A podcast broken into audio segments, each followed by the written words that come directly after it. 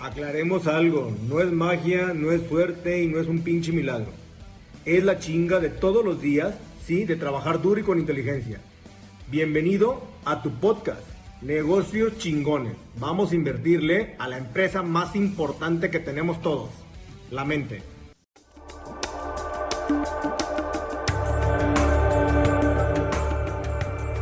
Tal? ¿Cómo están? Muchísimas gracias porque hoy vamos a tener eh, una compañía, bueno, tenemos aquí a un invitado de lujo que nos va a ayudar a darle mentoría a Efraín Bravo que está metido en el negocio agroindustrial. Vamos a ver de qué tamaño está, con un experto en este tema. Vamos a tratar de abonar algo si es que se puede. Y pues vamos a estar contigo platicando un rato sobre qué tipo de, de valor encuentras allá afuera del tema agroindustrial. Eh, así que te presento, Efraín Bravo. ¿Y qué le preguntamos, mi buen Armando? Pues primero que nos cuente más bien de qué se trata su negocio. Yo creo que la, la, la gente va a querer también saber de qué se trata el negocio. Este, ya que nos explique de qué es, ya vamos con las siguientes vamos a ver las siguientes preguntas, pero de entrada, a ver, échale. Bueno, hola, este, pues, tengo un año que empezamos a incursionar en el campo, okay. en la siembra del maíz. Ok. Este, en una zona, pues, algo lejos, pero sí tenemos ahí algunos, bueno, varios pueblos alrededor. ¿Lejos del centro del país o lejos de...? O lejos de donde tú vives. O lejos del centro del país. Lejos del centro del país, sí, Es una, es provincia, ¿no? En Guerrero, en el estado de Guerrero. Es una zona, pues, un poquito marginada, pero, pues, tenemos la oportunidad, ya que, pues, hay muchas tierras para sembrar. Aproximadamente tenemos ahí mil hectáreas disponibles, no tan disponibles, porque cada quien tiene su dueño, cada hectárea tiene dueño. ¿Es ejidal todo ahí? Cada quien tiene Sí. su parte. Hay ejidales, hay algunas que ya son privadas, pero sí, la mayoría. Tenemos suficiente agua, tenemos este, materia prima, todo. Este, pues empezamos sin tener ningún conocimiento, asesorándonos este, con lo que tuvimos a la mano. Este, y pues ahorita pues hay algunas pérdidas, pero pues es parte del aprendizaje. Este, Estás en la escuela más cara que hay en la vida. La de los madrazos. sí. ok, Pero, ¿cuántas pues, hectáreas tú este, sembraste? al principio sembramos 10. Ok, Este, ¿cuál es el costo que tienes por hectárea? Entre 30 y 40 mil pesos. Órale. Más o menos. O sea, entre 30 y 40, o sea, 35 mil por ahí. Ah, aproximadamente en un promedio sí. O sea, Ok, todo. va. Dependiendo de... Es, es como todo, ¿no? Si queremos sacar buenos rendimientos, tenemos que invertirle más en productos, pues, por ejemplo, Sí, plaguicidas más, más caros, de, Ujú. de marcas reconocidas, maíces, pues, igual más caros, de mayor rendimiento, y pues eso es lo que estamos trabajando. Ya hicimos varios experimentos. Este, hasta ahorita no hemos, tenido, no hemos visto cuál ha sido la mejor. Estamos volviendo a experimentar con diferentes... Dice, me sobró una lanita Una lana, y pues que- vamos a meterla a riesgo otra vez. ok, con a ver. diferentes asesores, los asesores nos quedan mal. Ok, ¿tus asesores de qué son? Son ingenieros a- a- Agrónomos. agrónomos, Ok, sí. te van a decir con qué combatir la palomilla, con qué combatir Así esto es. otro, qué ponerle abajo para que crezca más rápido, cómo hacer que el grano también... Sí, ok. la- la- sembramos dos veces por año, Ujú. porque tenemos el, el temporal y tenemos de riego. Ok, Entonces, en nuestra segunda etapa de siembra, que fue en, en diciembre, ene- enero, este, compramos este, algunas cosas hasta en Sinaloa, pero por X o Y razón no, no dieron el rendimiento que esperábamos. ¿estás haciendo riego por agua rodada o tienes Sí, goteo? Agua rodada. Agua rodada. Sí, el goteo es otra inversión, Ya sé. aproximadamente de 15 mil a 20 mil pesos por hectárea. Y como son rentadas, tenemos ahí como que no hay un contrato de 3 años, 5 años. Casi todos rentan por, por temporada. Ok, Y ahorita vamos con la tercera siembra. Estamos ya iniciando, ya sembramos algunas hectáreas. O sea, la otras. primera y la segunda ya salieron. La segunda está saliendo. ok. Y la estás sacando en maíz, en elote. Maíz. ¿Qué, ¿Qué, qué haces con la, con la hoja? Con la hoja al principio nada. No. La segu- en la segunda, el, en la el seg- oro, ¿no? En la segunda siembra este, contratamos una empacadora de, de rastrojo. Pero destruiste la hoja. Este, al momento de cosechar se, des, se Sí, después de quitas el maíz le metes la máquina y la, la, misma, la misma máquina te la corta y, la, y, te la va haciendo o Sí. ¿sí, no? Sí. O la pone directamente en un remolque atrás. No, este, cuando entra la cosechadora tritura Tritura, ajá. y saca todo. Después entra un rastrillo a juntar todo. Ah, lo deja piso. Sí. Después este entra un rastrillo y después entra la empacadora. Yo ya me estoy imaginando como en las Y la empacadora te vas haciendo las pacas. Sí. Ok, ya, ya. Pero ahorita pues ya se nos pasó la temporada de venta de pacas porque ya ahorita ya está lloviendo, ya hay pastura, ya no hay venta de las Ujú. pacas. Como que estamos un poquito desfasados eh, en cuanto a eso. Entonces pues, vamos a empacarlas, vamos a ver dónde las guardamos y ¿Y por qué no hicieron un silo? un silo pues porque Porque el silo lo puedes tener a seis meses ahí, dentro de un silo, y lo vuelves a sacar en temporada donde ya vuelve, se van, se van las aguas. Pero tendría que ser verde, ¿no? Lo metes verde. Y el maíz ya no lo sacaríamos. ¿Mm? Ya no podríamos sacar el maíz. No, lo puedes incluso, lo, pu- lo puedes hacer seco también. Lo único que le vas a hacer es ponerle melaza encima. Y lo vas a Para que no tapar. se eche a perder. No, porque le va a dar, le va a dar otra, otro sabor, es diferente. Pero el rastrojo es seco, Mm. a final de cuentas. Ujú. Tú lo metes a ensilar, le metes, si quieres, si quieres meterle grano, le metes grano, si no, no quieres, no le metas grano, pero le metes melaza. Y ya con la melaza, obviamente lo tapas, se puede estar a 6, 7 meses ahí, y después lo que haces es, es ahora sí, venderlo como si lo pacas. Mm. Pues eso no me la sabía. Por eso estamos aquí, Oye, ¿y cabrón. allá hay manera de conseguir melaza? Tiene que ser aquí en Izúcar. Ajá, De la caña de azúcar. A Sí, sí, sí, la melaza es esa. 150 kilómetros ¿Mm? que tendríamos que transportarla. sobre los- No, tendrías que ver costo-beneficio. ¿Sabes qué es lo más preocupante en el tema del agro, donde tú estás metido? Que me has hablado de todo. Tienes asesores. ¿Estamos de acuerdo? Y los hemos cambiado. Pero todos tus asesores son en cómo hacer una planta más productiva, en cómo tener una mayor producción. Jamás me has dicho cómo tener un mejor negocio. Nunca. Bueno, ahorita. Ok, vamos, te voy a hacer una pregunta y con esto me vas a contestar la siguiente. A ver. Ok. ¿Qué precio tú estás poniendo? ¿Qué precio tú estás considerando vender para estar arriba de tu punto de equilibrio, para sacar tus gastos?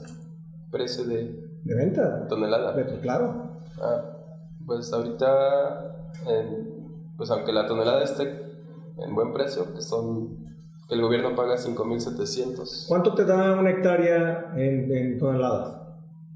Varía mucho, pueden ser 6 toneladas hasta 10 toneladas. Entonces, va. de- ahí tenemos, este, el- pues, que el ingeniero o nuestro asesor, pues nos maneje un buen este, programa donde eh, implementemos todo bien. ¿Cuánto te dieron a ti las hectáreas? ¿Cuánto te dio a ti de producción hectárea promedio? En De toneladas. las 10 que sembraste la primera vez, Como 6, 7 Ok, por eso perdiste dinero. Sí. ¿Cuánto necesitas producir al precio que estás vendiendo para que Es que llegues tienes, a tienes un problema. equilibrio? Estás, tienes un precio de 5 mil pesos por tonelada, aprox. Ujú. Pero tú sacas 6 y tu gasto promedio es de 30 mil. Sí. Y ese no es tu gasto promedio porque tú no estás metiendo tu gasto, tu costo. Sí. ¿Cuánto cuestas tú por meterte ahí? Realmente estás perdiendo mucho dinero. Ujú. ¿Por qué? Porque es muy alto el costo que tienes ahorita para producir una hectárea o es muy poco la producción que te da una hectárea. Hay de dos sopas nada más, no hay más. Tienes un problema, el problema, y es el problema más grande que hay en el agro. Sí. Jamás tú vas a poder estipular un precio, porque el precio te lo, va, te lo va a poner quién? La oferta y la demanda. Y volvemos al Bitcoin, es especulativo. Exactamente. Ajá. Exacto, es uno de los problemas del agro. Tú nunca pones un precio, te lo pone el mercado. Y si el día de mañana el mercado dice, güey, tengo un chingo de maíz, ahorita lo vendo a 3000, sorry, perdiste mucho dinero. Y ese es un problema muy grande. Entonces, si hoy tienes una producción de 6 toneladas y le calculas a 5 mil pesos, no hay ganancia. Y aquí es donde todo el mundo tiene que preguntarse. Y a veces hay que ser muy realista. ¿Cuánto quieres ganar tú? No, y es real, es una pregunta real, ¿eh? Ah, No, es una pregunta real. ¿Cuánto quiero ganar por Claro. hectárea? No, ¿cuánto quieres ganar tú? Ah, ¿Por qué estás haciendo esto? Porque quieres que te vaya bien. quiero ganar. Es correcto, ¿cuánto quieres tú?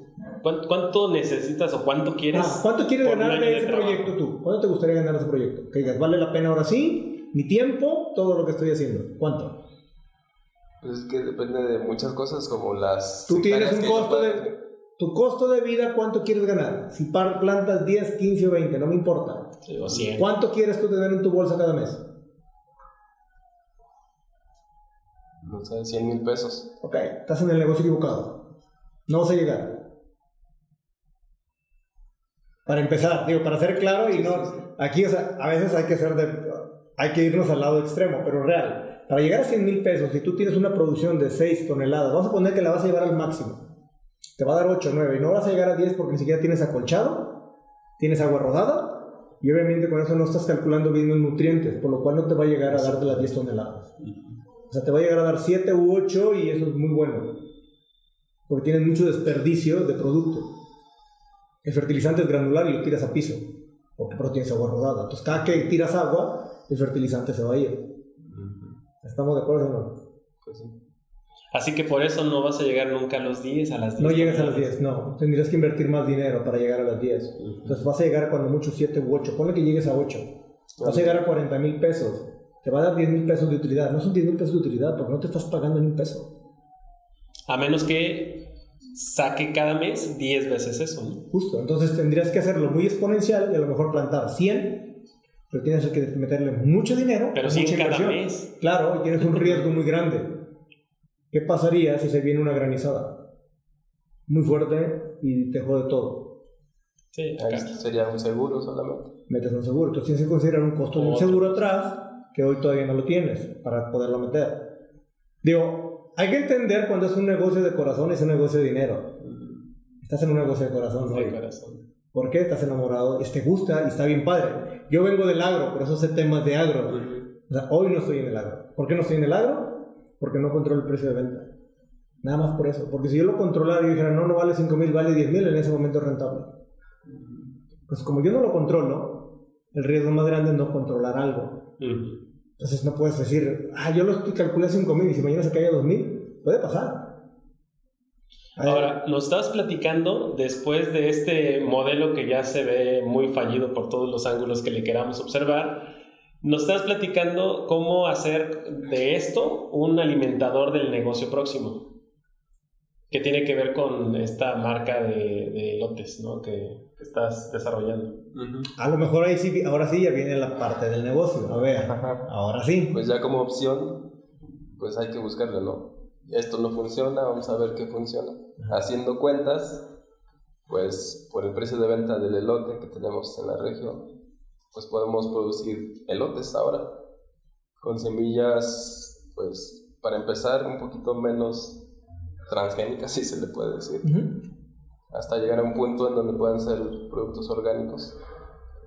Y pues la idea ahorita es abrir un modelo de negocio de venta de lotes este, preparados, diferentes. Como esquites y ese tipo y elote cocido, como. Eh, sí, ok. elotes hervidos, preparados, esquites, algunos otros productos igual de, del elote. Eh, tener variedad. Entonces, ahí sí ya sería negocio para el que siembra, porque podemos estar sembrando 70 mil elotes por hectárea y un elote cuesta 2 pesos.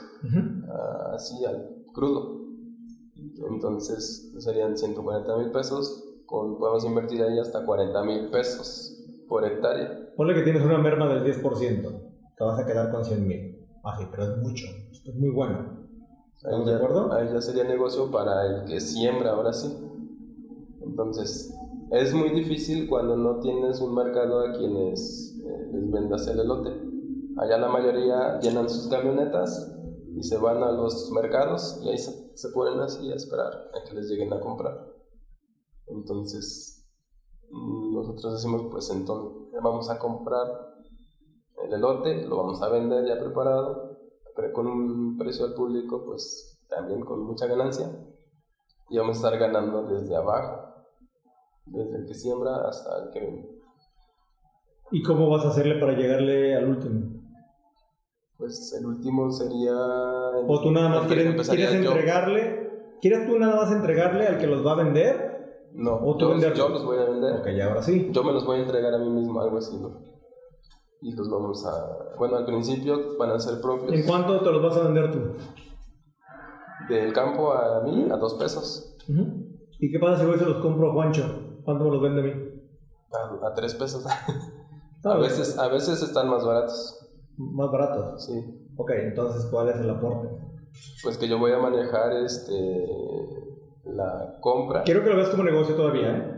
No quiero que, que te metas todavía al tema del cultivo. Velo como negocio. O sea, para poner estos negocios de, de venta de elote preparados como tú los quieres, ¿necesitas a fuerza tener la producción de elotes? ¿O tienes la libertad de poder ir? O sea, tendría solamente al- si el- la producción del elote que él es específicamente único, diferenciado y con una propuesta de ¿Sabes que qué? no Yo voy a hacer esquites morados. El elote morado. Ah, ok. Algo así. Entonces yo tengo que sembrar ese tipo de elote. Ahora, no sé si ese elote se preste para hacer los esquites porque creo que es demasiado duro.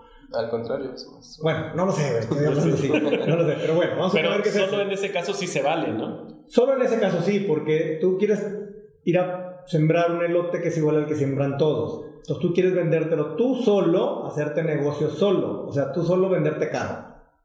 Simplemente le vas a sacar dinero a una bolsa y se lo vas a meter a otra. O sea, no te vendas una historia, es lo que quieres hacer. Quieres tú mismo salvar el otro negocio, pero al final de cuentas le estás sangrando al otro. Pues sí. O sea, no, de ahí no sales. O sea, al final de cuentas me da lo mismo si se lo compro a ti o te lo compras a Juancho. Juancho me lo va a llegar más barato que tú. Entonces digo, ¿qué quiero hacer? Además a Juancho le puedes pedir crédito. O sea, tienes que ver cuando es sustentable o no sustentable un negocio. A lo mejor el que es sustentable es el segundo que me estás diciendo. No quiere decir que el primero no sea sustentable, simplemente que no le estás encontrando la forma todavía de alinearlo. Porque lo quieres alinear pagando tú mismo más caro. ¿Para qué te pago más caro a ti? Mejor le compro al otro y no tengo ni siquiera ni, no tengo riesgo. Riesgo. Que si me dio poca producción, que si, que si no hubo agua, que si hubo una granizada, que no importa. Que si las quemé con el fertilizante. Tú en ese momento quitas ese riesgo. Entonces tú te metes nada más al otro. Si tú me dijeras, no, yo me lo voy a vender a un peso y todo el mundo lo vende a 1.50, ah, ok, tienes un ahorro de 50 centavos, lo cual es muy bueno. Y aún así gano un 20% más de lo que ganaba en la huerta. Ah, negociazo. Ahí sí, hazlo. El problema es que quieres dejarle mucho acá cuando no es rentable y quitarle al otro. Cuando este sí es rentable. No sé si me voy a entender. Sí, O sea, sí, sí. sí. entonces. tienes que Entonces me recomendarías, ven, o sea, seguir así como vengo. Ahora, si es tu ilusión ponerlo de los elotes o no, la venta. Sí, bueno, O es algo que estás buscando nada más para encontrarle salida al otro negocio. ah, más o menos. No, es que justamente le estás buscando la salida al otro negocio. Sí, sí, sí. O sea, porque te, te está gustando el hecho de estar en el campo. Aquí, por ejemplo, El hecho de ir a ver la milpa y decir, güey, qué pues, padre. mm, bueno, no Ni tanto, voy, dice. ni voy. Pero mira, aquí la... O sea, tú no estás operando directamente, solamente estás dirigiendo a lo mejor. Ajá. Entonces, este, por ejemplo, hay una época donde en la región el elote se acaba. Entonces nosotros estamos diseñando un sistema donde estemos cosechando cada ocho días. Entonces nada más siembra donde no hay elote si tienes el sistema y lo demás lo compras. Porque lo demás no va a, estar- vas a perder dinero y a lo mejor cuando no hay el precio se va para arriba porque no hay. Y ahí es donde está la ganancia. Tendrías que analizar cómo está el precio cuando no hay. Es como la venta de limón. Todo el mundo se enteró que en febrero, enero, febrero y marzo no hay limones. Y de repente hoy hay sobreproducción de limones en enero, febrero y marzo. Porque cambiaron la... Todo es por temporada. Sí. Porque todo el mundo le apuesta a las lluvias. Ahorita todo el mundo ya está sembrando para ma- maíz. ¿Estamos de acuerdo? Ya metió el arado, ya rayó, ya sembró. Porque con la primera lluvia se moja el piso y con eso empieza a crecer. Luego viene la lluvia y no necesitan agua. Entonces le ahorran todo el tema del agua. Entonces ahorita es cuando más elotes vas a encontrarte. Sí. Justo en estas fechas. Luego, ya no. ¿Por qué? Porque se inundan. Y ya valió. ¿Sí o no? Sí. O sea, pero son las temporadas, todo es por temporada. Y obviamente siembra elote posterior, ¿quién? El que tiene agua. El que no tiene agua no puede hacerlo, porque lo hace obviamente mucho por tema de lluvia. Por el temporal. ¿quiénes son la mayoría de la gente que siembra elotes? La mayoría de la gente que sí tiene ganado. Porque sabe que le da de comer y tiene un valor agregado con el otro que tiene al lado. tiene una cadena. La cadena es que todavía alimento al otro y lo estoy engordando y después lo vendo más caro. Ahí es donde viene un valor agregado. Es una cadena. Desgraciadamente es un negocio muy complicado el tema del agro.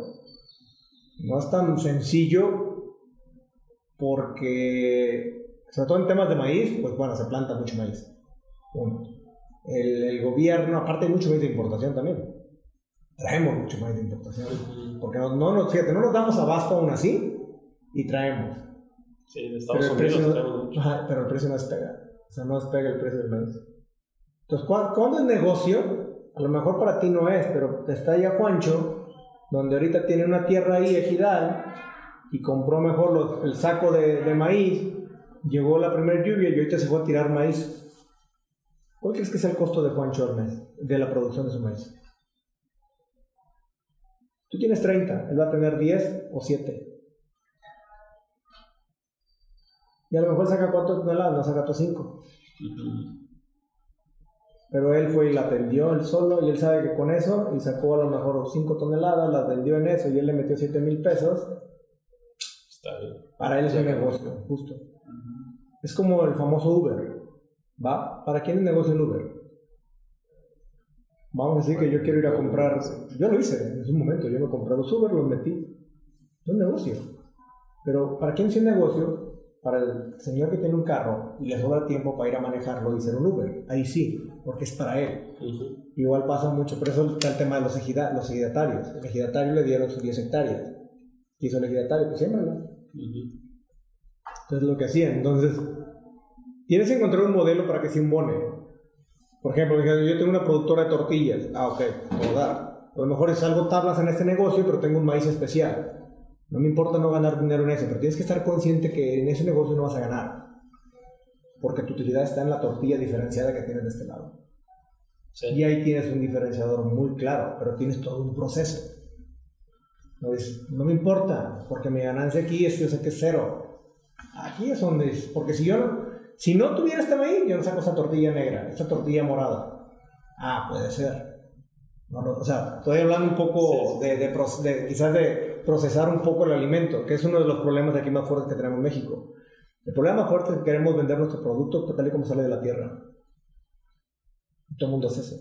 Por eso, ¿qué queremos exportar? Lo primero que te viene, quiero exportar algo, ¿qué te viene a la mente? Aguacate. Pero nadie le vendemos un proceso y no le generamos otro valor.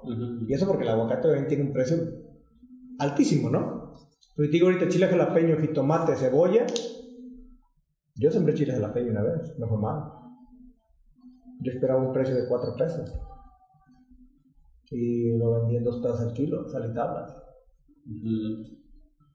Y sí, corté, no era poquito, pero llegué a cortar casi 70 toneladas. ¿Y qué me gané? Nomás le di dos cortes y después que se pusieron rojos, ni modo. Sí, pues ya no tenía. No, no tenía. no me daba para meter la gente, güey, para meter a cortar. Me salía más caro que lo que iba a sacar. Entonces, sí hay que estar consciente y muchas veces qué pasa con el agricultor o con el que se está metiendo en ese negocio. No nos enfocamos en ver cómo va a ser un negocio, sino más bien en cómo armar una producción. Y justo estás tú ahí. Estás armándote una mejor producción, ¿sí o no? Un mejor ingeniero, una mejor semilla, porque nada más nos platicaste todo eso, nos quisiste vender la historia bonita. Pero la historia realista es que no es negocio porque no te están dando los números. No, nadie lo ve en el campo con un tema de números todos lo vemos como que, bueno, vamos a ver qué sale. Yo, cuando era muy pequeño, en la casa de mi tía Juana de mi tío, eh, de mi tía Petra, me acuerdo cómo mi papá una y otra vez le decía a mi tío que no sembrara. Y le hacía cuentas y le decía, mire, tío, es que así está la situación, le hacía números y todo, y nunca lo pudo convencer de que no sembrara. Porque sí es ese tema de, ya de sembrar por nostalgia, ¿no? De sembrar porque es un negocio de corazón. No lo estoy viendo como, como el negocio que me va a venir a, a mí a dar un estilo de vida, me va a venir a dar rentabilidad. Y entonces es donde echamos a perder todo. Ahorita que decías, Armando, del tema de, ah, pues entonces porque a lo mejor saco este tipo de maíz y yo tengo mis tortillerías, a lo mejor por eso sí daría chance de tener mis hectáreas para sembrar. Sí, pero ahí, ahí, no, ahí no le veo ningún problema, de hecho ahí sí tienes un gran diferenciador. Sí. Ahí puedes hacer un gran negocio. Y creo que lo que él está haciendo también con el tema del nuevo negocio que se le está ocurriendo es como tapar ese, ese hoyo, ¿no? Justo por eso le pregunté eso, o sea, porque creo que lo único que quiere hacer es, es esa parte, es, sentirme yo bien para que vean que sí es buen negocio sembrar maíz. O sea, es real, o sea, pero muchas veces no lo es. Y, lo único que queremos es vendernos cositas, endulzarnos nosotros mismos para hacer ver que las cosas van a ir bien cuando realmente no van bien. Cuando no va bien, no va bien. Y el error más grande es no correr números, no saber a cuánto tendría que estar produciendo y a cuánto tendría que estar vendiendo para sacar mi punto de equilibrio.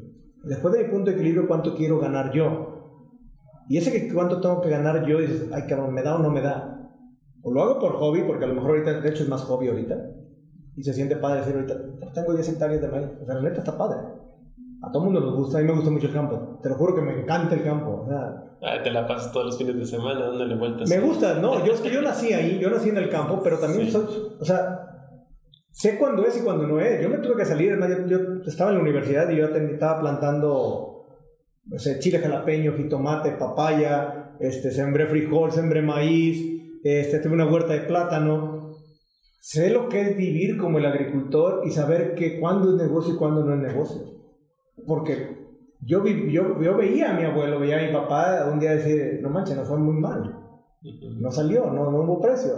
En diciembre yo estuve, fui a, yo soy de un pueblo que se llama Cihuatlán, Jalisco, y justamente, ¿sabes qué hice? Fui a entrevistar a agricultores. palabras. Me fui a una huerta de plátano, me fui a una huerta de tomate, güey, y es triste. Señor que tenía 30 hectáreas de tomate, güey, tomate verde. Y fui con un primo que tenía pepino. Llego a la huerta de pepino, y real, porque lo, lo es más, subí un buen de historia. Y terminé en un Walmart. Fui a la huerta, ¿en cuánto estás vendiendo el kilo? No, güey, lo estamos vendiendo ahorita en 1.50 el kilo. No manches, güey, sí, no, no estamos saliendo, güey. 1.50, me fui al Walmart, estaba en 14 pesos el kilo. Fíjate bien, 1.50 productor, 14 pesos en el Walmart. No es justo. Es que no es justo, estamos de acuerdo. Entonces, a ver, es la injusticia más grande que existe. De 1.50 a 14 pesos. ¿Por qué? ¿Por qué no chingamos al agricultor? El canal de distribución. Porque hay una intermediación brutal. El coyotaje está bien cabrón en medio, güey. Lo cual no permite que el, que el agricultor realmente reciba el valor real por su producto. Y, er, y, eso, y eso pasa. Entonces, voy con el del tomate y me dice, güey, no estoy saliendo, güey. No salgo.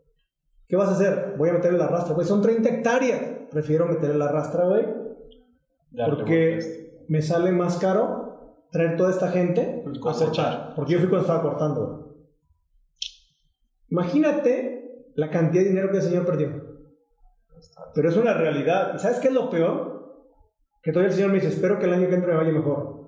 ¿Por qué tienes que esperar a ver si te tiene que ir bien o no?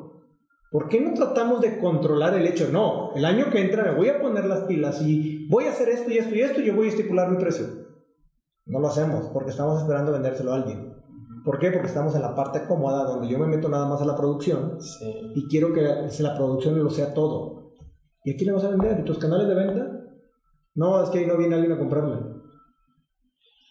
Yo creo que el secreto está en que debes de, de destinar muchísimo esfuerzo, tiempo y dinero a toda la parte de generarle una propuesta de valor realmente diferente a lo que estás produciendo. Solamente como imaginar, imaginarse un escenario un poco más soñador para ese tipo de gente, ¿a poco no le gustaría estar envasando salsas y entonces no le vendes a Walmart? No le vendes ni al coyote, le vendes directamente al Walmart, aunque te esté jineteando tu dinero en 45 días, pero le vendes directamente a Walmart una salsa que sacaste de tus 30 hectáreas. ¿no? Fíjate que aquí en, Atlisco hay un, hay un buen amigo que tiene una marca que se llama Vegetalistos, no sé si la has visto en algunos...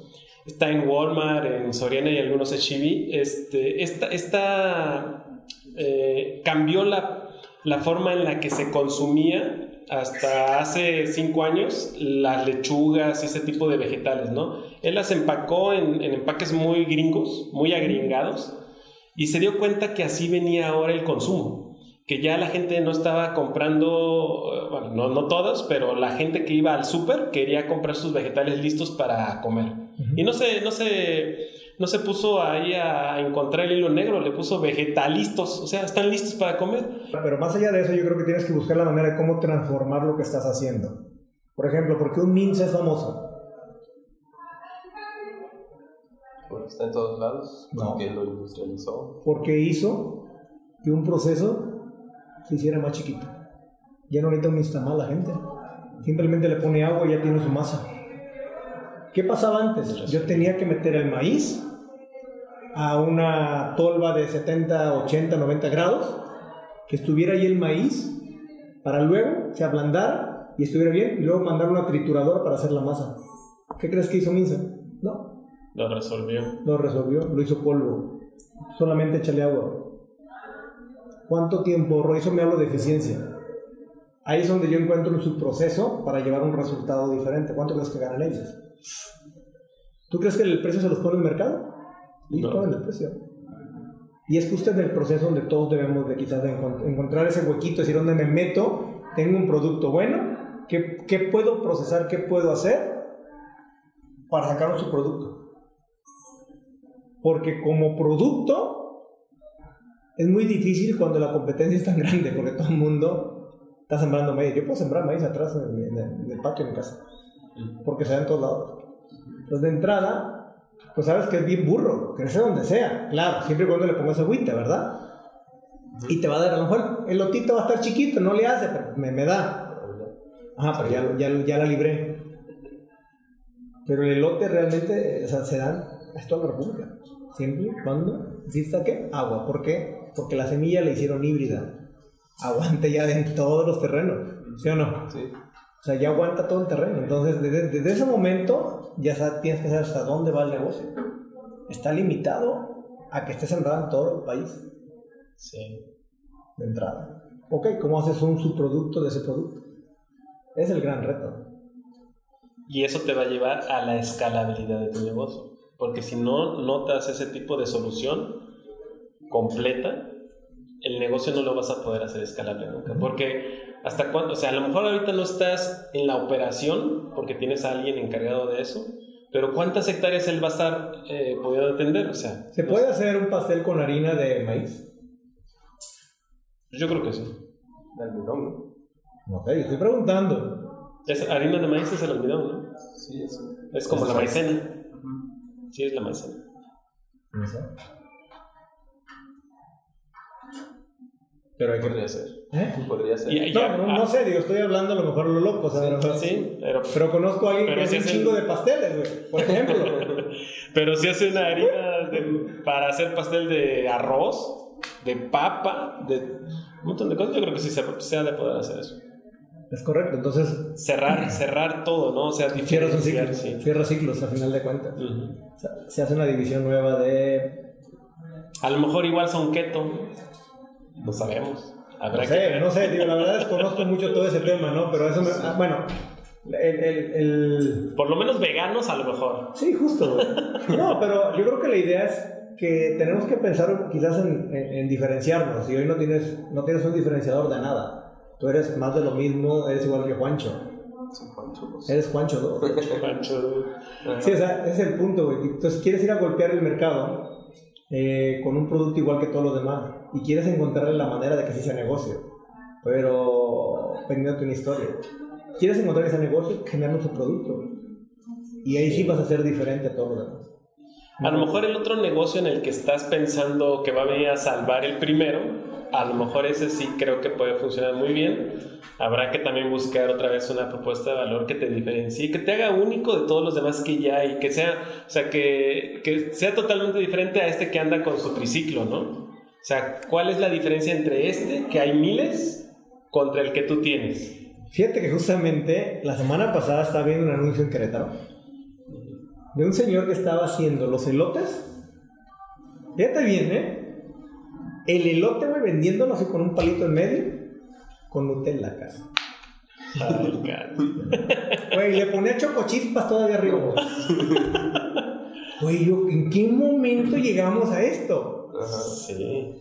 Y en vez de sal, cuando lo hierve, a lo mejor le pones azúcar. A ver, es que el mundo está tan raro como la Sí. chila, chilaconcha, ¿no? ¿Cómo se llama? La concha con- Manteconcha. La manteconcha, güey. La empanaconcha, güey. Panaconcha. O sea, ve cómo estamos hoy discus- haciendo cosas tan raras, güey. Pero ¿qué crees? A la gente le gusta, güey. Sí. Y ese es el punto, o sea, realmente, ¿por qué no, hacer- ¿por qué no tratar de hacer algo quizás un poco más disruptivo? Güey, yo te lo juro, vi el elote así, güey, con, con Nutella y dije, ah, se la está bañando este Sí, güey. Neta, güey. Pero tú. Pero había fila. Sí, exacto. Había fila para comprarle un elote con Nutella, güey. O sea, ¿qué quiere decir? que ¿Cómo estaba? Ya, ya, ya me imagino ahí el lugar, su, su puestecito y todo. El carretón, güey, con Sí. elotes. Y el señor, güey, poniéndole Nutella todo lo que da, güey, fila. Fila. Pero ¿sa- ¿sabes qué? La gente podía sacar su teléfono. No, es que a eso iba. Todo el mundo que. Sí, Historia ahorita, Elote güey. con Sí. Nutella. Estoy- Bien instagramable. El elote con... ¿dónde, dónde van a encontrar un elote con Nutella? O como en Oaxaca, en el centro de Oaxaca, hacen fila. Ahorita mi esposa anda por ahí para que me diga cómo se llama este negocio para etiquetarlo, pero hacen fila para poder... Esquites de Chuy, ¿no? Esquite, de Chuy. el esquite de Chuy, donde eh, para empezar no te ponen el esquite en un vaso como en casi todos lados. ¿no? Te ponen el esquite en una hoja, en una hoja verde de elote y la avientan un montón de gusanos y chapulines. Y la gente está haciendo fila. Yo creo que- hay una pinche historia. Y no mames, me pusieron chapulines, güey, con esto. Ya con eso. Ya me los estoy comiendo. Quizás es algo, o sea, no sé, pero es encontrar ese punto. Por ejemplo, eh, ¿cuál es el pastel más disruptivo que tienes? Pues el- la línea que más vendemos es un pastel que tiene una mezcla de, de flan napolitano artesanal con Ah. pastel de tres ¿Cuál es leches. tu pastel disruptivo? Disruptivo, disruptivo. Plan. Pues es una combinación de mm, brownie con cheesecake. Ok, puede ser. Pero me sigues llevando lo mismo. Sí. ¿Cómo llevas? Te lo voy a poner diferente. ¿Cómo llevas un elote con Nutella, güey? Salado con dulce. Ah, ok, sí. A eso me refiero, güey. O sea, eso es. Sí, sí, sí. Es, güey, Bueno, explotarte tengo- la cabeza, güey. Tengo una gelatina de perón rico, por ejemplo, Ujú. que, que, pues pruebas la gelatina salada y picosa. ¿No? Entonces es diferente. ¿Cómo haces un pastel con chile? Sí, sí, sí. Con tajín. O de Jamaica, por ejemplo, hemos... Ajá, el pastel del tajín, güey, Ándale. con harina de lote, güey. Pues estamos haciendo uno de o sea, rico. O sea, no sé, güey. O sea, es como chingarte una tortilla, güey, Sí. con chilito y. pero en pastel, güey. No lo sé, o sea, estamos pensando muy así, muy loco, güey. Pero al final de cuentas el mundo está loco. Igual que nosotros, pues por eso es que debemos de darle lo que nos gusta a nosotros, ¿no? Cambios, diferente, que sea único, que sea rápido, que sea, que no dure, que no perdure, que se acabe rápido. Sí, pero es el punto. El punto es que no todo el mundo se quiere atrever a llegar ahí. ¿Por qué? Por el miedo. Pues si sale bien, si sale mal. Pues mira, al final de cuentas, despegado estaba. Sí. Pero la neta sí creo que como negocio, pues no está haciendo. Vas por la tercera vuelta. Y en las dos primeras perdiste. Y en la tercera apunta directo a que vas para allá. O sea, recomendación, su producto. Para que sea negocio. Y bueno, si quieres poner el carretón de los elotes, está bien. Pero que sea algo que de verdad quieres. No por el hecho de querer salvar el otro. Porque si no Exacto. es, es quitarle dinero a uno para meterle al otro. Yo creo que con eso cerramos. Está muy bien la frase que utilizaste ahorita, Armando, porque si lo quieres, ve por él. Pero no lo uses como pretexto para salvar el primero. Justo. Muy bien. ¿Va? Perfecto. Pues muchísimas gracias. Gracias, Armando. Gracias, Efraín. Estamos Gracias, pendientes gracias para cualquier pregunta más Gracias, adelante. Gracias, Efraín. Gracias, gracias. Saludos, adiós.